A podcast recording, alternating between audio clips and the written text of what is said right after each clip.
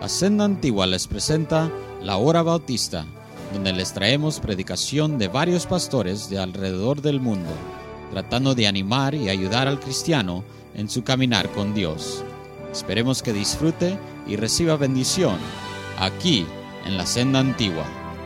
Y ahora, la palabra de Dios.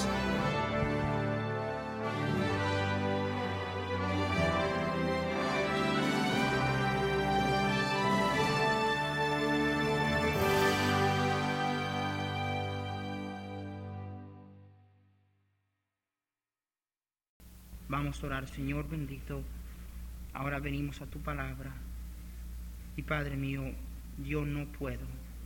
Tú sabes muy bien que yo no puedo.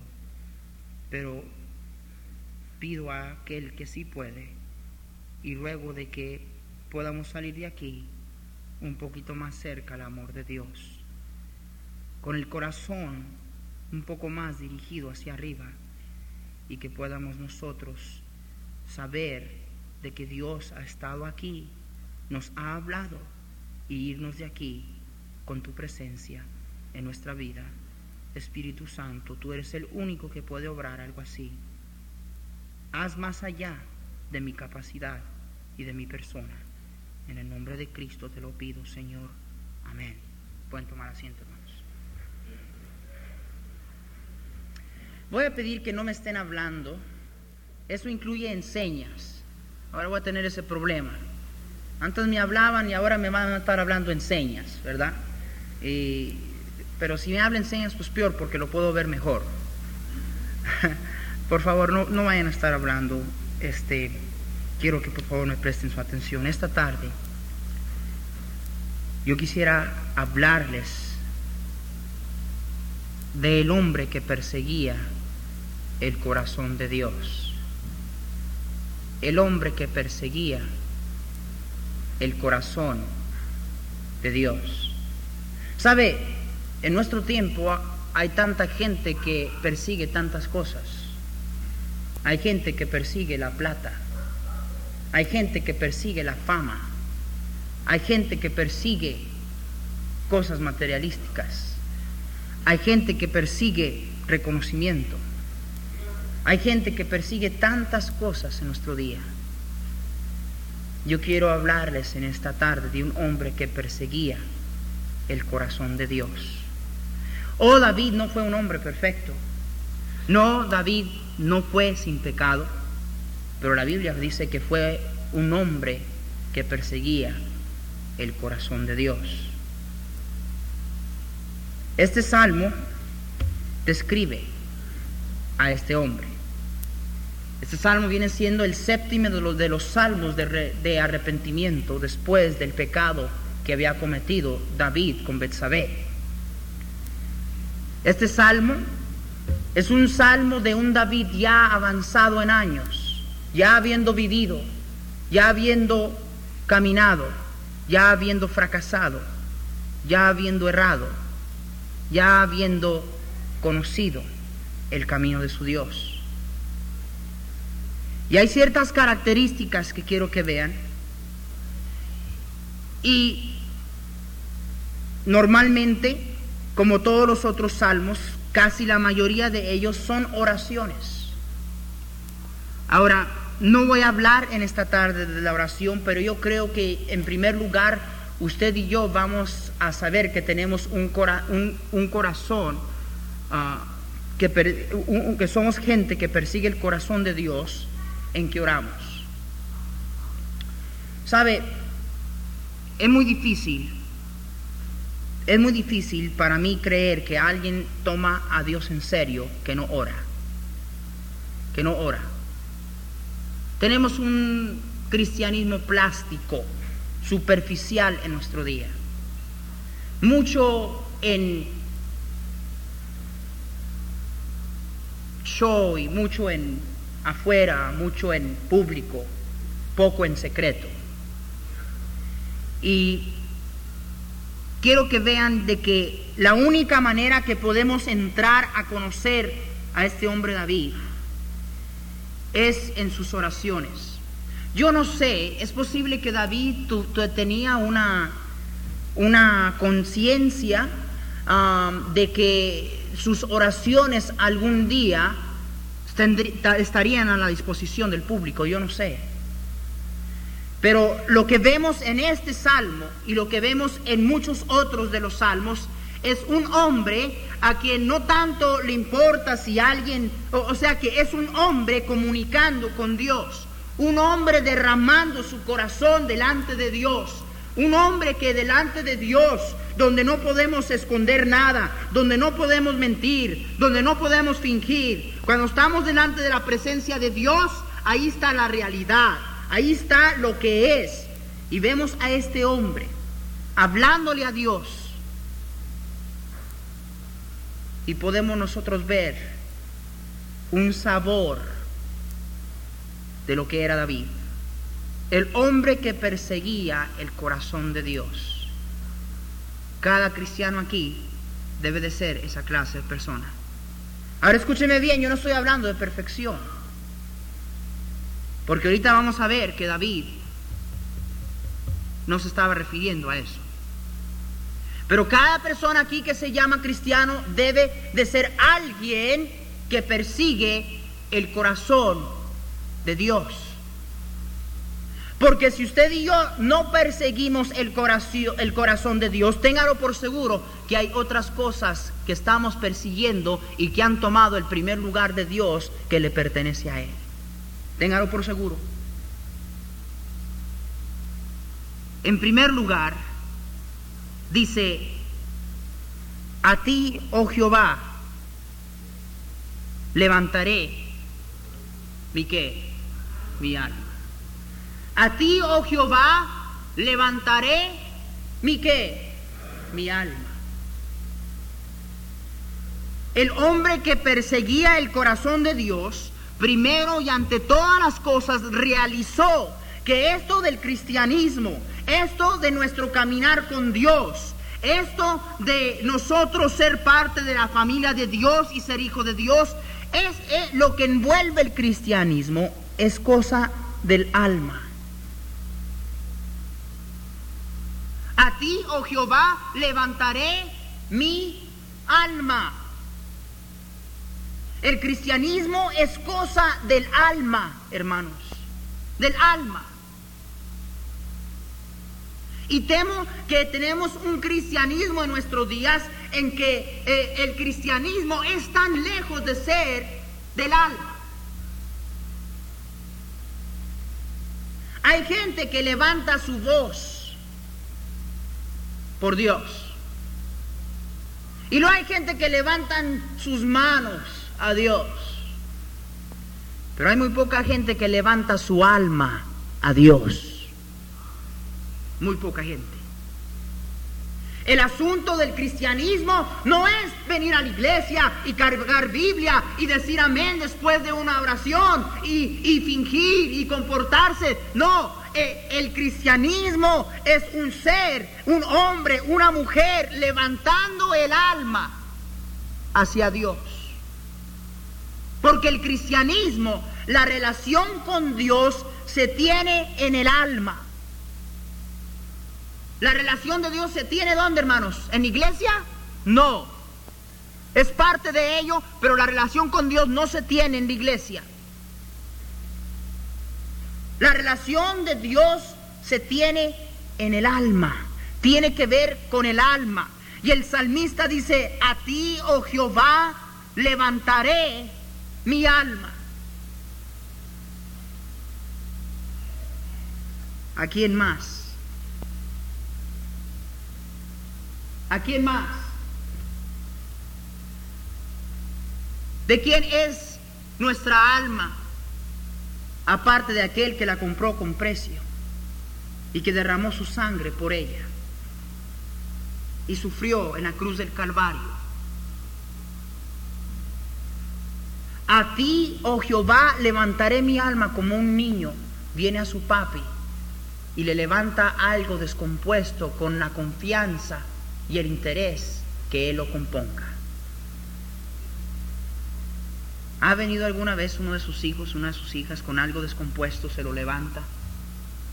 Con una cara de desilusión, sintiéndose destrozado. Y viene, agarra esto que está descompuesto y lo trae a su padre. David dice, a ti, oh Jehová, levantaré mi alma. Aquí está. Tú eres el doctor de mi alma. Tú eres el guardador de mi alma. Tú eres el protector de mi alma. A ti, oh Jehová, levantaré mi alma. Esto del cristianismo es del alma. Si usted no es cristiano de alma, a mí no me importa cuánto usted y yo gritemos amén, gloria a Dios, aleluya, vengamos a la iglesia, aparentemos, finjamos. Si no somos cristianos del alma, no hemos llegado a entender qué es el cristianismo. El hombre que perseguía el corazón de Dios entendía sobre todas las cosas que esto de nuestro camino con Dios, esto del cristianismo, esto de nuestra relación con Dios es un asunto de qué hermanos? ¿De qué hermanos? Voy a hacer una pregunta. ¿Dónde está su alma?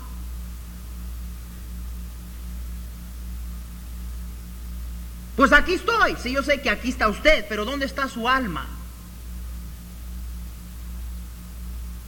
O la alma a veces está tan lejos de nuestro cuerpo físico.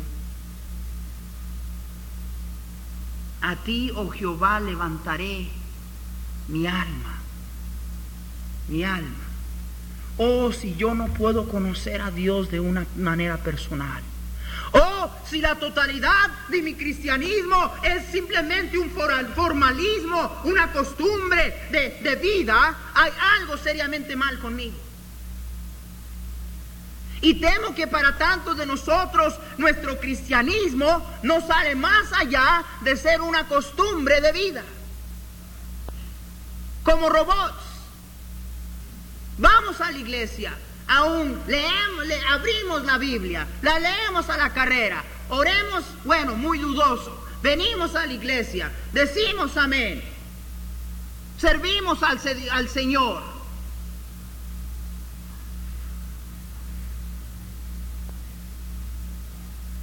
Vivimos en un mundo en donde tratamos de arreglar lo de adentro por fuera y no podemos nosotros llegar a, entender de que si algo se va a arreglar, tiene que arreglarse de adentro para afuera, no de afuera para adentro. Y hacemos tanto, tanto, tanto. Este es uno de los problemas por los cuales tantos de nosotros batallamos en la vida cristiana y no podemos llegar a comprometernos como debemos con Dios. No podemos llegar a ponernos serios y tratamos y tratamos. ¿Sabe lo que estamos tratando? Todo lo que tratamos es exterior. Es exterior, es por fuera. David dijo, a ti, oh Jehová, levantaré ¿Mi qué? Mi alma. Mi alma, mi alma. A ti, oh Jehová, levantaré qué? ¿Qué? ¿Qué? Mi. ¿De quién? Mi alma.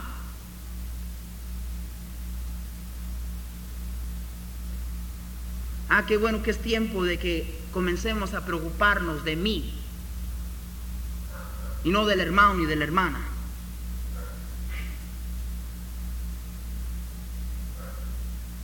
¿Quién es este hombre que perseguía el corazón de Dios? Entendía que se iba a haber un encuentro entre él y su Dios. Entendía que si de alguna manera él y ese Dios iban a conocerse, entendía que si él de alguna manera iba a poder tener comunión con él, tenía que hacerse en el alma. Hoy cuántas veces necesitamos y no lo hacemos, pero cuántas veces nuestras, nuestras almas están descompuestas. Y deberíamos de ir a nuestro Padre Celestial como un niño y como David levantar el alma y decir, Señor, tú eres el guardador, el protector, el salvador de mi alma.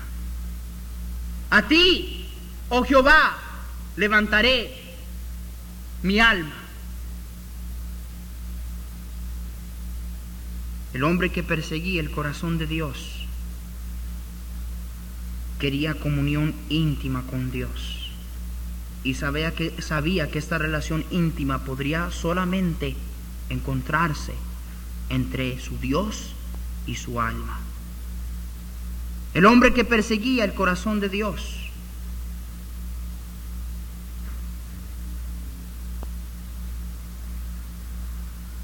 quería ser un buen testimonio a Dios. ¿Sabe usted una cosa? Cuando un cristiano tiene cristianismo del alma y no solo de por fuera, siempre tendrá un buen testimonio para Dios. Siempre. Es que si lo de adentro está bien, por fuera es automático.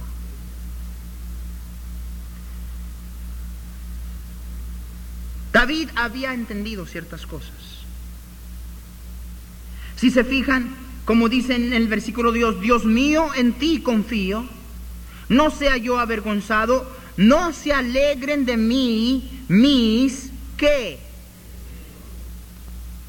Cuando David pecó con Betsabé, Dios se lo puso en la pura cara en la pura cara y le dijo, David, David, tu pecado te ha sido perdonado, pero el niño va a morir.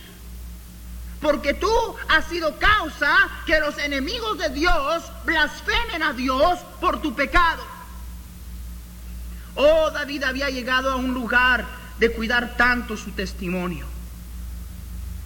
Porque su testimonio era algo tan especial que llegaba a ser un retrato de la relación que él tenía en el alma con Dios. Hermanos, nuestro testimonio es un retrato de la relación que tenemos con Dios. Y David había llegado a conocer el dolor de fracasar en su testimonio. A hacerle una pregunta y piénselo muy bien. Si usted fracasa, ¿cuántos fracasan con usted?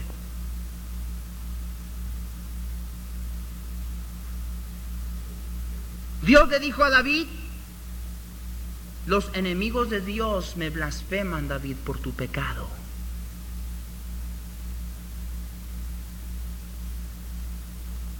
¿Cuántos?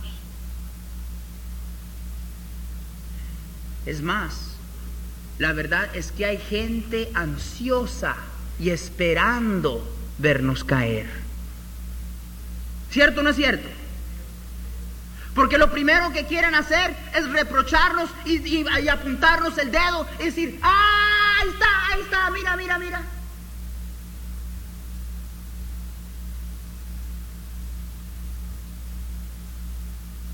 Tú caes, ¿quién más cae contigo?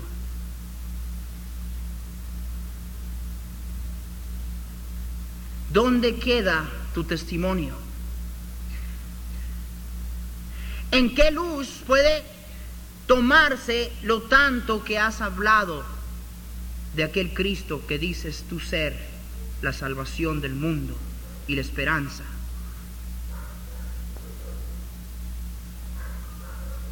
Oh, puedo oír los escarnios, puedo oír la burla de aquellos que caerían en, blasfemia y, y, criticarían si de alguna manera el cristiano fracasa en su testimonio. Ahí está. ¿Qué no es ese el que confiaba en Dios? ¿Qué no se mantenía este en la iglesia? Creo que hasta andaba con la Biblia para arriba y para abajo hablándole a la gente. Y ahí está, míralo, míralo. ¿Qué no es este el que nos decía que Dios tenía la solución a todo? ¿Qué no es este el que nos decía que él había encontrado la felicidad? ¿Qué no es este el que nos decía que Cristo era el todo en su vida? ¿Qué no es este el que venía y nos rogaba que dejáramos de nuestros caminos de pecado para que Dios no cayera con castigo en nuestras vidas y terminemos en el infierno? ¿Qué no es este el que nos advertía de no caminar en estos caminos que ahora está caminando en ellos?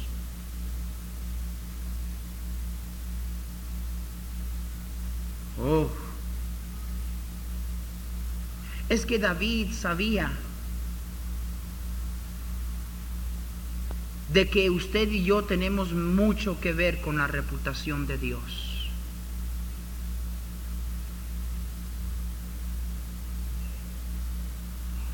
Yo le voy a decir una cosa.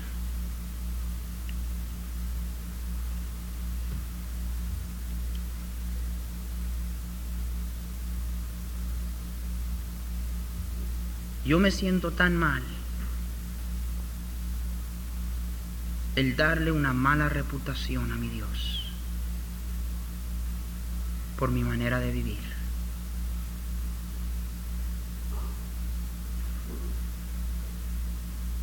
Nos llamamos cristianos.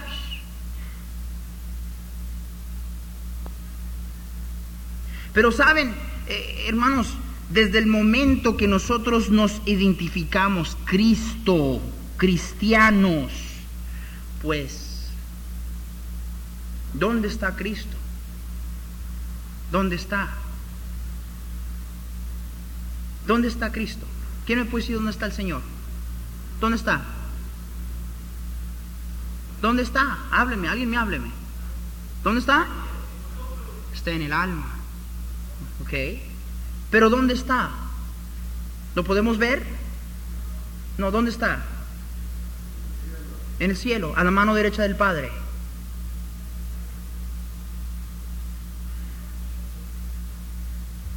Y por medio del Espíritu Santo en el alma de cada cristiano.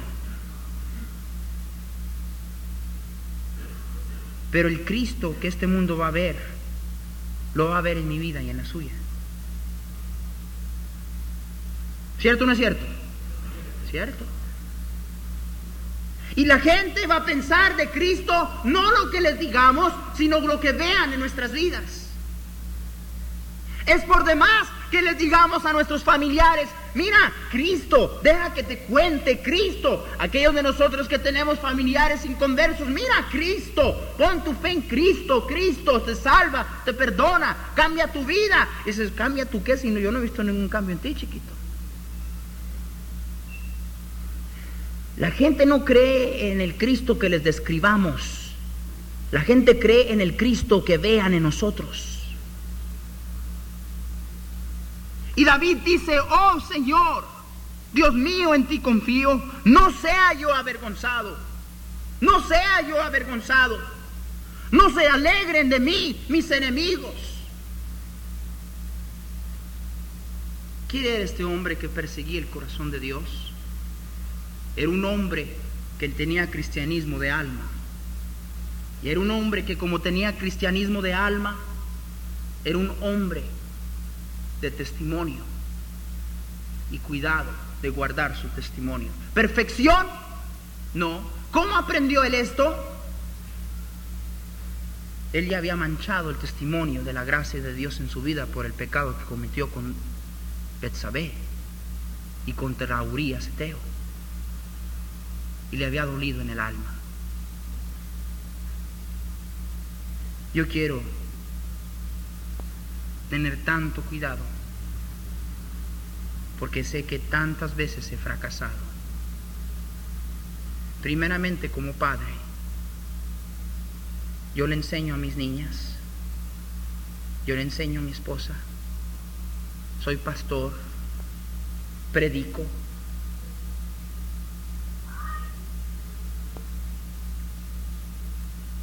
Pero ¿sabe qué? Mis hijas mi esposa, no van a creer en el Dios quien yo les predique, van a creer en el Dios que ellas vean en mi vida.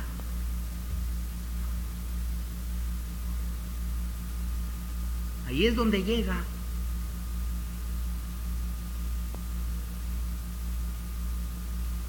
¿Quién es este hombre?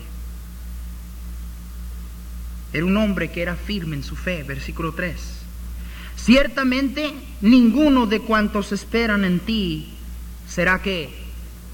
La primera palabra en el versículo 3 es cuál? Ciertamente. ¿Cómo? Ciertamente. Si ven conmigo, en el versículo 10 dice, todas las sendas de Jehová son misericordia y...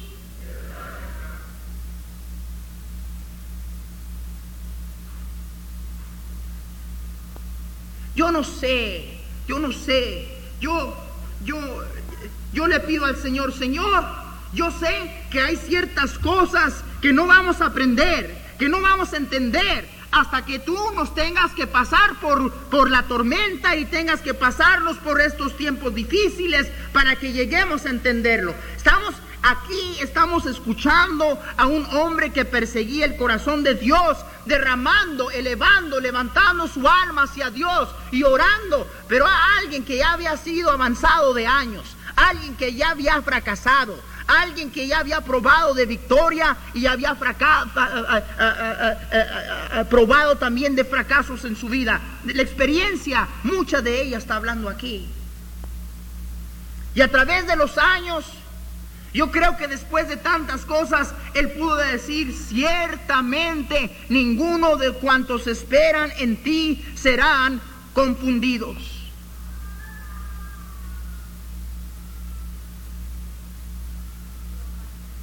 Usted y yo podemos tener la plena seguridad que si nomás seguimos lo que Dios nos dice en este libro, no hay manera que fracasemos. Estoy hablando en lo que concierne a Dios. Hay gente que ve una enfermedad como un fracaso. No necesario. Yo creo que fue el éxito del apóstol Pablo, en quien restó el poder de Dios por su enfermedad. Estoy hablando según la medida de Dios.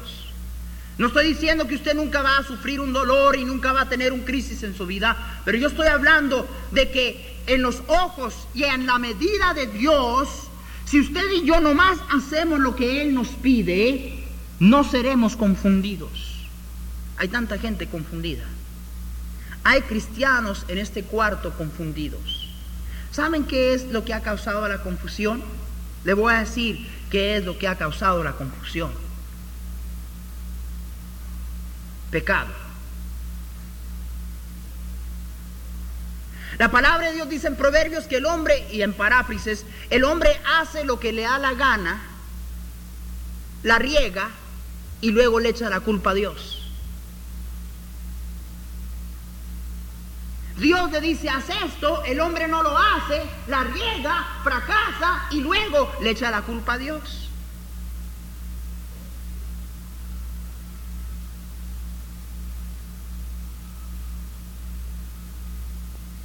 ¿Dónde viene la confusión? Yo acepto a Cristo como mi Salvador. Amén. Yo acepto a Cristo como mi Salvador. Yo he llegado a conocer tantas promesas, tantas cosas, tanto que Dios me promete y Él me asegura. Pero en vez de hacer lo que Dios me pide que yo haga, yo hago lo que me da la gana. ¿Qué sucede? Llegan algunos cristianos a determinar de que este asunto del cristianismo no funciona.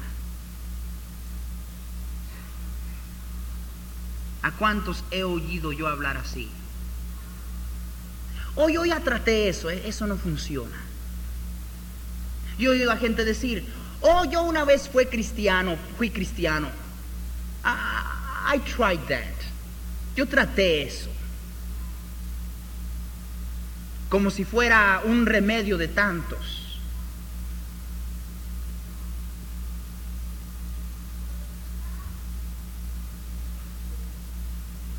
El hombre que persigue el corazón de Dios es inmovible. Su fe es firme.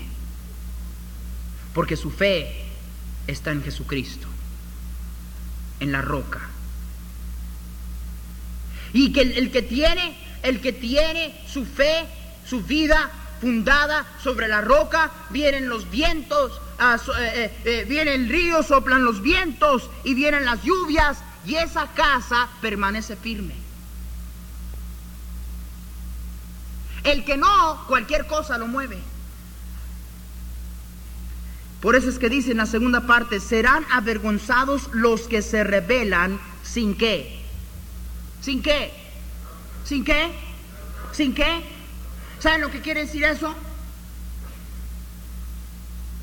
Acaba de decir el salmista, ciertamente ninguno cuantos esperan en ti serán confundidos.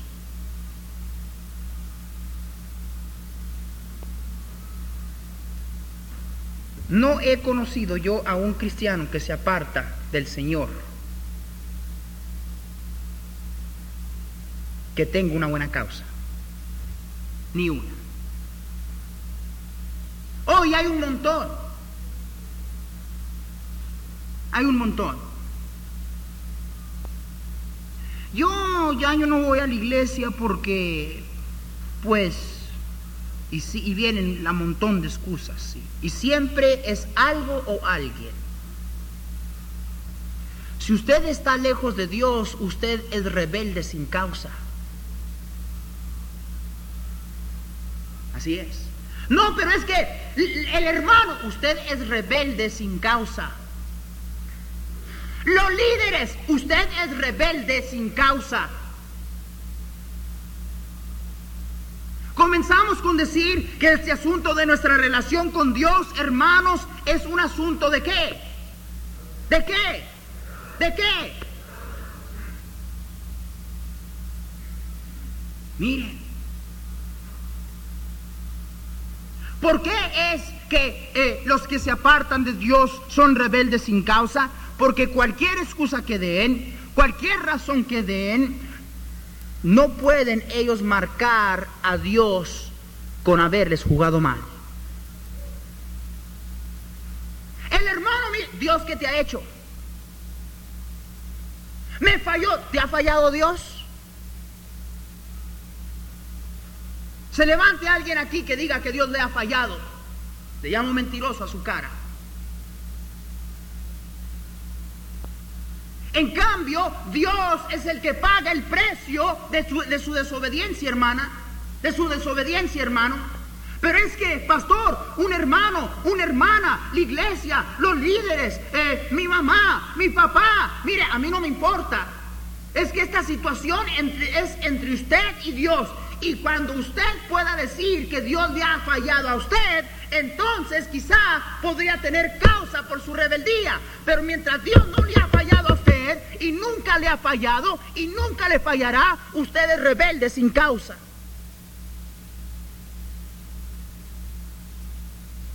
Su fe está donde está porque algo o alguien la movió.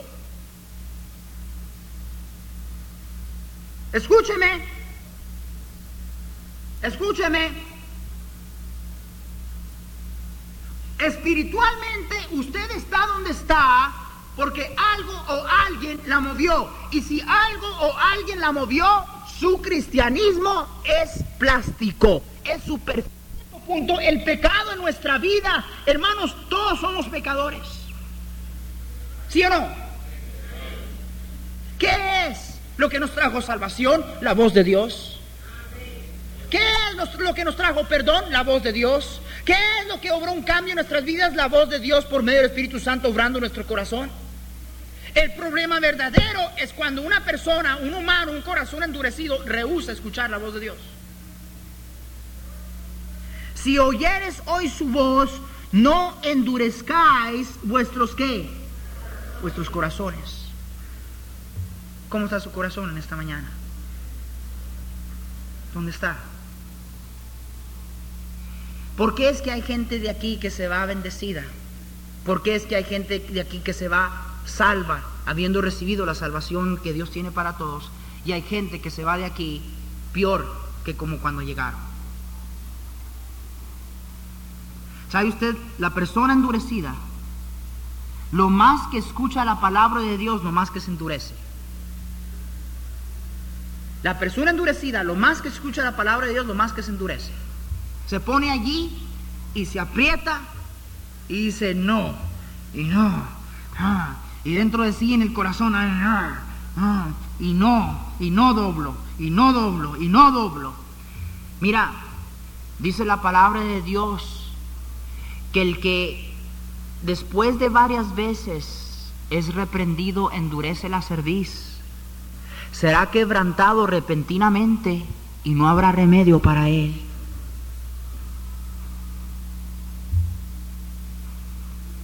¿Saben qué es el temor más grande en un corazón endurecido? Se encuentra allí en el versículo 5 donde dice, entonces mirándolos alrededor con enojo. Míreme, míreme, míreme aquí. Los miró con enojo, los miró con enojo.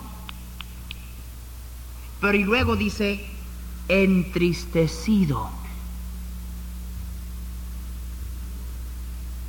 Entristecido, ¿por qué? Sí, pero ¿qué específicamente de esa dureza? ¿Qué es lo que ocasionaría en la vida de esta gente?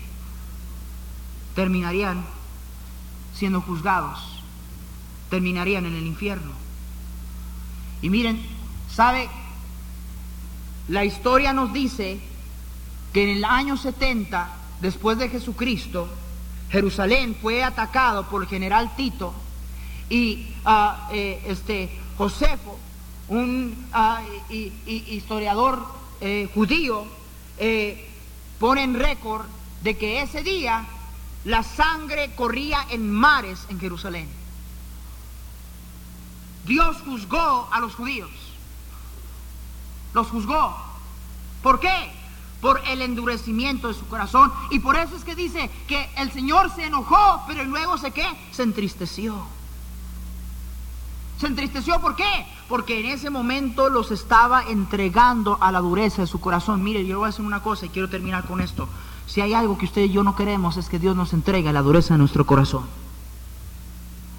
¿Qué tan duro puede ser el corazón? ¡Ja! ¡Ja! Cuando el pecado, cuando el demonio y las fuerzas del mal se han agarrado de un corazón, no hay límite a la dureza de un corazón. No la hay. Si no me lo cree, oiga las noticias, oiga tantas tragedias que están sucediendo, oiga que fulano de tal fue, mató a su esposa, se hurtó, secuestró a, tres niñas y luego a cada una de, las, de ellas las mató, degollándolas en el, eh, por el cuello. Oiga eso. ¿Qué ocasiona eso? ¿Qué tan duro puede, a qué tanta dureza puede llegar un corazón a cometer semejantes eh, atrocidades? Mire, el corazón puede llegar muy lejos. El homosexualismo. Y los maricones ahí desfilando por las calles en San Francisco y en Los Ángeles celebrando su homosexualidad. Sin temor de Dios sin vergüenza, más bien hasta con orgullo. ¿Hasta dónde puede llegar endurecimiento del corazón? Dice la Biblia que esos Dios los entregó a la dureza de su corazón. Oh, escuche muy bien, hermano cristiano, escuche muy bien, mi amigo mío. Usted no quiere que Dios lo entregue a la dureza de su corazón, porque su corazón puede llegar a estar muy duro. Duro. Le voy a traer en esta mañana al lugar donde el Señor Jesucristo trajo a esta gente. Le voy a hacer una pregunta. ¿Qué es más importante? ¿Su religión o su Dios? Esa es la pregunta que se estaba haciendo aquí. Ellos estaban más afanados y preocupados de que Cristo iba a quebrar el día del sábado por sanar a este hombre que tenía una mano paralítica. Mire,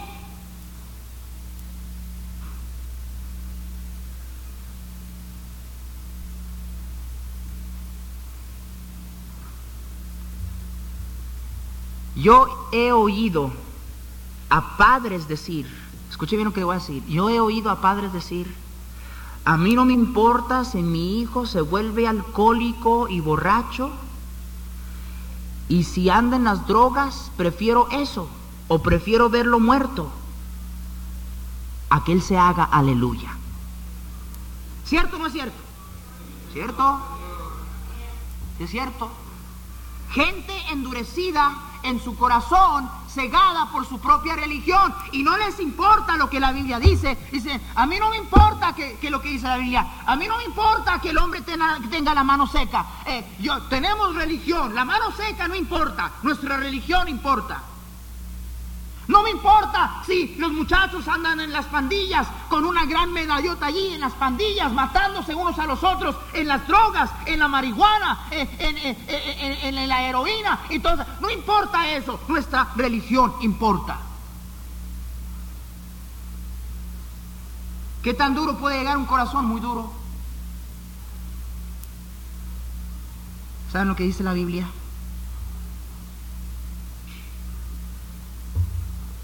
Job dijo lo siguiente, no vayan allí, nomás se los voy a leer y quiero que escuchen esto. Hablando del corazón, ese hombre que sufrió tanto y tanta prueba, dice, Dios ha enervado mi corazón. Dios ha enervado mi corazón. Dios ha hecho mi corazón sentir.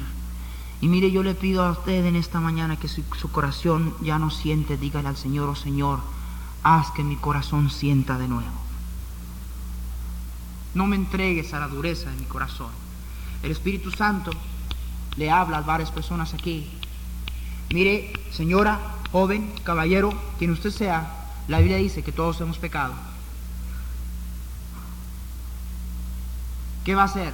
¿Lo va a aceptar o se va a endurecer? Pero es que yo soy, dice la Biblia que todos han pecado, a mí no importa qué iglesia, qué religión usted tenga, todos hemos pecado. La Biblia dice, la paga del pecado es muerte, la alma que pecare morirá. Tanto así que dice que los mentirosos serán lanzados en el lago que arde con fuego y azufre. ¿Los qué? Los mentirosos. ¿Hay alguien aquí que ha contado cuando menos una mentira? Alce la mano todos los que han contado cuando menos una. ¿Eh? ¿Eh? ¿No tiene su mano alzada? Mentiroso. Ya contó la primera. Dice la Biblia que nuestra una propia mentira merece el infierno. Dice la Biblia que Jesucristo es la única solución. Que Jesucristo murió en la cruz para salvarle sus pecados, darle perdón y llevarle al cielo. ¿Qué va a hacer usted con eso? Es lo que la Biblia dice. Pero que a mí me dijeron que los santos, la Biblia dice que Cristo. Pero que a mí me enseñaron que la Virgen, la Biblia dice que Cristo. La Virgen de María misma dijo que Cristo. Eh, ¿Usted seguidora de, de María? ¿Sabe lo que dijo María? María dijo todo lo que Él os dijere, hacer. Háganle caso a Jesucristo. ¿Qué va a hacer usted con lo que acaba de escuchar? Pues me voy a enojar y me voy a endurecer. Y, me va a dar mucho coraje de que usted está diciendo, haga lo que usted quiera hacer, pero le voy a decir una cosa. Jesucristo se entristece si usted reacciona así. Le ama, pero se entristece. Porque el endurecimiento del corazón va a llevar a mucha gente al infierno. Jesucristo es el único mediador entre Dios y los hombres, eso es lo que dice la Biblia. Esa es la verdad de la Biblia. Una verdad se le está presentando a usted en esta mañana. ¿Qué va a hacer con esa verdad? ¿La va a recibir o se va a endurecer? Pero es que a mí me dijeron, yo sé, a usted le dijeron muchas cosas, a mí también me las dijeron. El problema es que usted y yo nunca tomamos el tiempo para ver si esas cosas eran verdad. Nunca tomamos el tiempo para ver, mire, la, la gente que está allí sentada, así mire, así está. Usted que está así sentado, mire, la verdad es que usted nunca ha leído este libro de cubierta a cubierta. Usted cree lo que cree porque se lo dijeron y nunca ha venido aquí para ver si es verdad o no es. Esa es la verdad. Y eso causa que algunos endurezcan más. Pero si Dios te hablaba esta mañana no es para que te endurezcas. Dios quiere darte un nuevo corazón. Un corazón que siente quiere perdonar tus pecados, quiere llevarte al cielo. Tú puedes tener la seguridad del perdón de tu pecado y la seguridad de ir al cielo cuando te mueras, por medio de Jesucristo. Si oyeres hoy su voz, no endurezcáis, ¿qué? Vuestro corazón. Señor, ayúdanos. Padre mío, nuestro corazón es engañoso es perverso sobre todas las cosas. Y Señor, el corazón se endurece. El propio pecado a veces endurece el corazón. Y nosotros se nos entrega a la dureza del corazón que tenemos y sufrimos el juicio de Dios. Espíritu Santo, obra esta mañana. Nadie mirando, nadie mirando, todo ojo cerrado, todo rostro inclinado, nadie mirando. Quiero ver, ¿habrá alguien aquí en esta mañana que dijera, pastor, yo he pecado? De eso no hay duda. Creo en Dios, tengo religión, pero yo he pecado. Y si yo me muero ahorita, yo no sé qué sucedería conmigo. Quisiera pensar que me encontraría en el cielo. Quisiera pensar que me encontraría en la gloria, pero no sé. No sé dónde estaría. No, no, no, no tengo seguridad de irme al cielo cuando yo me muera. Pero pastor, yo quisiera tener esa seguridad. Yo no quiero ser duro de corazón, yo no quiero ser dura de corazón. Si Dios me amó tanto en verdad que murió en la cruz por mis pecados y sufrió allí para que yo pudiera tener vida eterna, ¿cómo puede endurecer mi corazón hacia Él? ¿Cómo puede Él amarme así y yo decirle que no?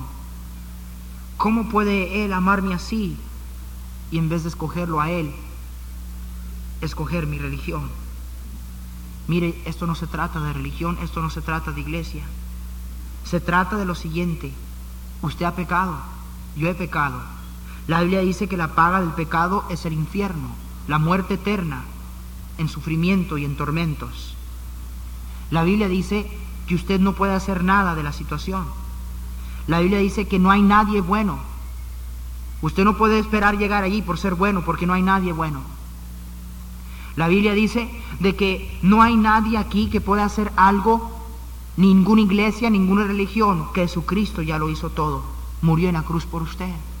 Y dice la Biblia que si usted pone su confianza en Él y solo en Él, para su salvación, para llevarle al cielo, usted puede hoy irse de aquí seguro del perdón de Dios.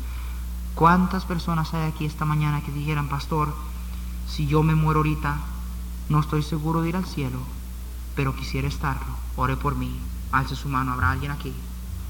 Habrá alguien aquí, alce su mano, pastor. No estoy seguro de ir al cielo cuando yo me muera. Yo tengo religión, yo voy a la iglesia, yo creo en Dios. Veo su mano aquí, Dios le bendiga. Veo su mano aquí, Dios le bendiga. Y alguien más, pastor, yo no estoy seguro de ir al cielo cuando yo me muera. Si yo me muero ahorita, yo no estoy 100% seguro de ir al cielo. Quisiera estarlo. Ore por mí. Alce su mano. ¿Habrá alguien aquí? ¿Quién más? ¿Quién más aquí es sincero? Quien más aquí responde a la voz de Dios en vez de endurecer su corazón, dice, si es cierto, yo soy pecador. Yo merezco el castigo de Dios. Yo no quiero irme al infierno, yo quiero irme al cielo. Pastor, no estoy seguro de ir al cielo, pero quisiera estarlo. Ore por mí, alce su mano. ¿Habrá alguien más? ¿Habrá alguien más? Alce su mano alto, alto, no le dé pena. No le dé pena. Yo no estoy preguntando qué religión tiene. Yo no estoy preguntando qué iglesia va. Yo no le estoy diciendo que si usted viene aquí de hoy en adelante usted se va a ir al cielo, no. No, es que no se trata de iglesia. Esta iglesia no puede llevarle al cielo y tampoco la iglesia que usted tiene puede llevarle al cielo. Yo le estoy hablando de Jesucristo. Él, Él. A usted y a mí nos enseñaron iglesia. La Biblia dice que Jesucristo. ¿Qué va a hacer usted con esa verdad? Nomás le voy a hacer una pregunta. Toda la religión que usted tenga, le voy a hacer una pregunta. Con toda la religión que tiene, si usted se muere hoy, ¿a dónde va a ir? ¿A dónde va a ir? Pero es que yo soy católico, los católicos también se mueren. ¿Qué va a pasar cuando usted se muera? ¿A dónde va a ir? Usted, pastor, no sé. Esa es la verdad, no sé. He dedicado años a una religión, he dedicado años de mi vida a cierta religión. Me la inculcaron, me dijeron que esta es la verdadera, pero la verdad es que si yo me muero ahorita, no sé qué va a pasar conmigo. ¿De qué le sirve? Dios mío, ¿de qué le sirve ser fiel?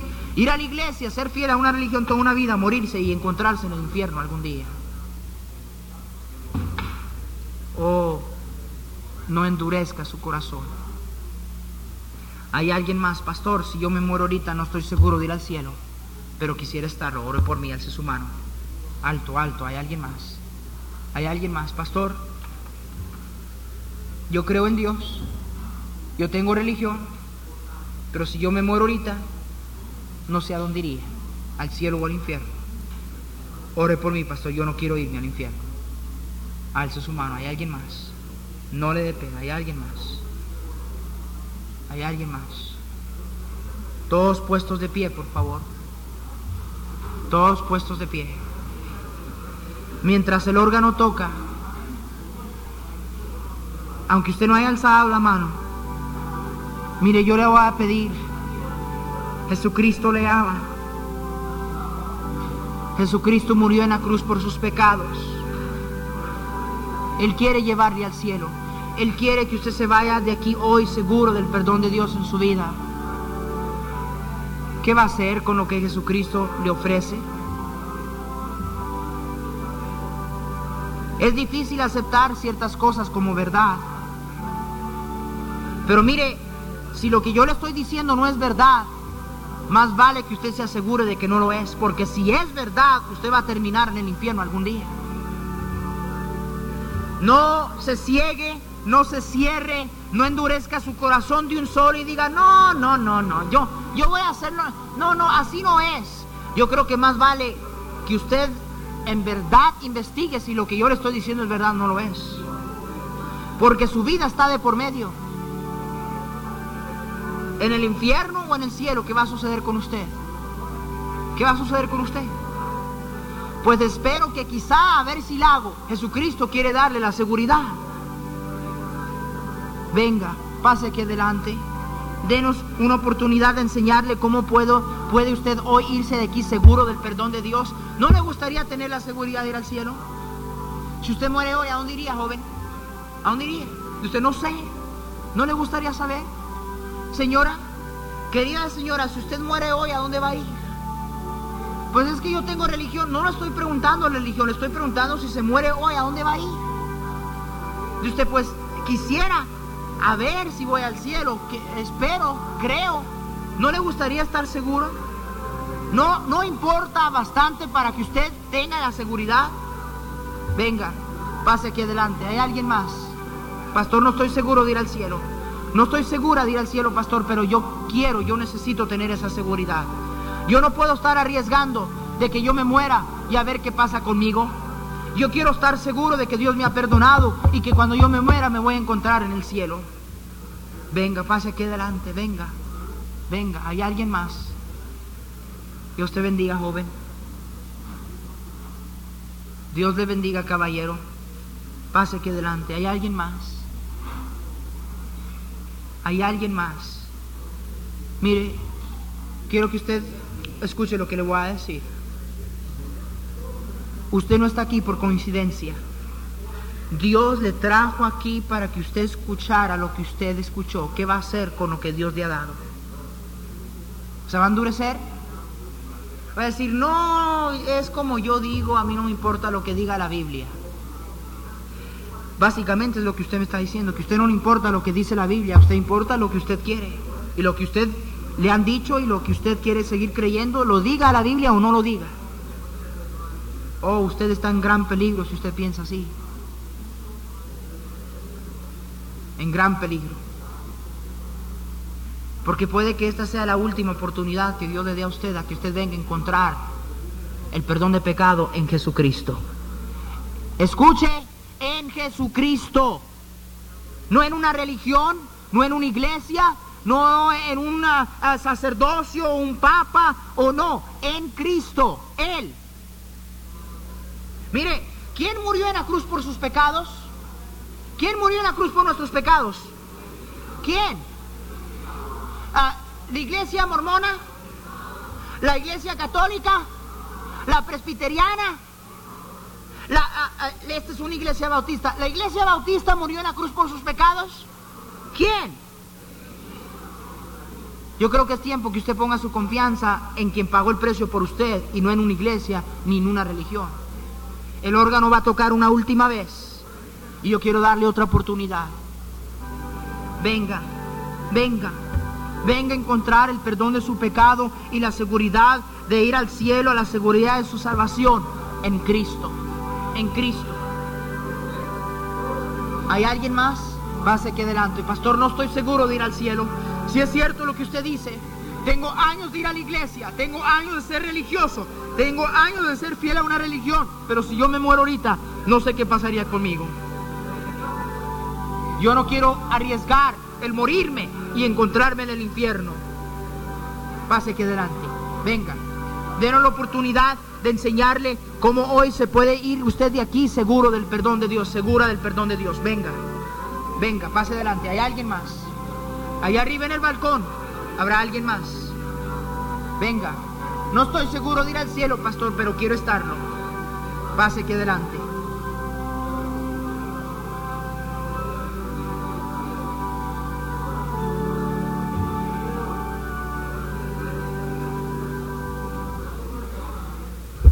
Escuche lo que le voy a decir. Y esta es la última oportunidad que voy a dar. Si usted se le pueda comprobar sin la mínima duda que las cosas que le han dicho a usted son mentira, ¿estaría dispuesto a aceptarlo? Si por medio de este libro usted pudiera encontrar que, lo que, que lo que se le ha enseñado es una mentira, ¿lo aceptaría? Hay muchos de ustedes que están allí endurecidos de corazón diciendo, no, yo no estoy de acuerdo con usted, pastor. Bueno, entonces quiero que usted venga y me enseñe. Quiero que venga y corrija lo que yo le he dicho a usted, pero quiero que venga con una Biblia en su mano. No me venga a decir, el cura me dijo, mi mamá me dijo, mi papá me enseñó. Venga con una Biblia en su mano. Venga. Porque aparte de eso, lo que usted cree, lo cree porque el hombre se lo dijo y no porque la palabra de Dios lo dice. No endurezca su corazón. No endurezca su corazón. Puede causarle a usted tormento eterno en el infierno. Y el Señor Jesucristo se entristece porque Él no quiere mandar a nadie al infierno. Él murió por usted, pero se entristece por la dureza de su corazón pase aquí adelante, denos la oportunidad de enseñarle, mire, no tiene que hablar, no le vamos a avergonzar, no tiene que decir nada, nomás queremos enseñarle en la Biblia cómo hoy usted puede irse de aquí seguro, segura del perdón de Dios en su vida. Mientras el órgano toca, voy a dar una última oportunidad y usted pase aquí adelante y venga y encuentre el perdón y la seguridad de su pecado, de, la seguridad de su salvación, el perdón de su pecado y, y, la certeza de que cuando usted muere usted va a ir al cielo. Venga, ¿hay alguien más? Venga, salga de su banca, salga y diga a la persona a su lado con permiso, por favor, yo he pecado, yo, no yo necesito el perdón de Dios, yo creo en Dios, yo tengo religión, pero si yo me muero ahorita no sé qué va a pasar conmigo, yo no voy a seguir en esa condición, yo necesito que Cristo me perdone y me dé la seguridad del perdón de mi pecado. Venga, pase aquí adelante, hay alguien más. Habrá alguien más, venga.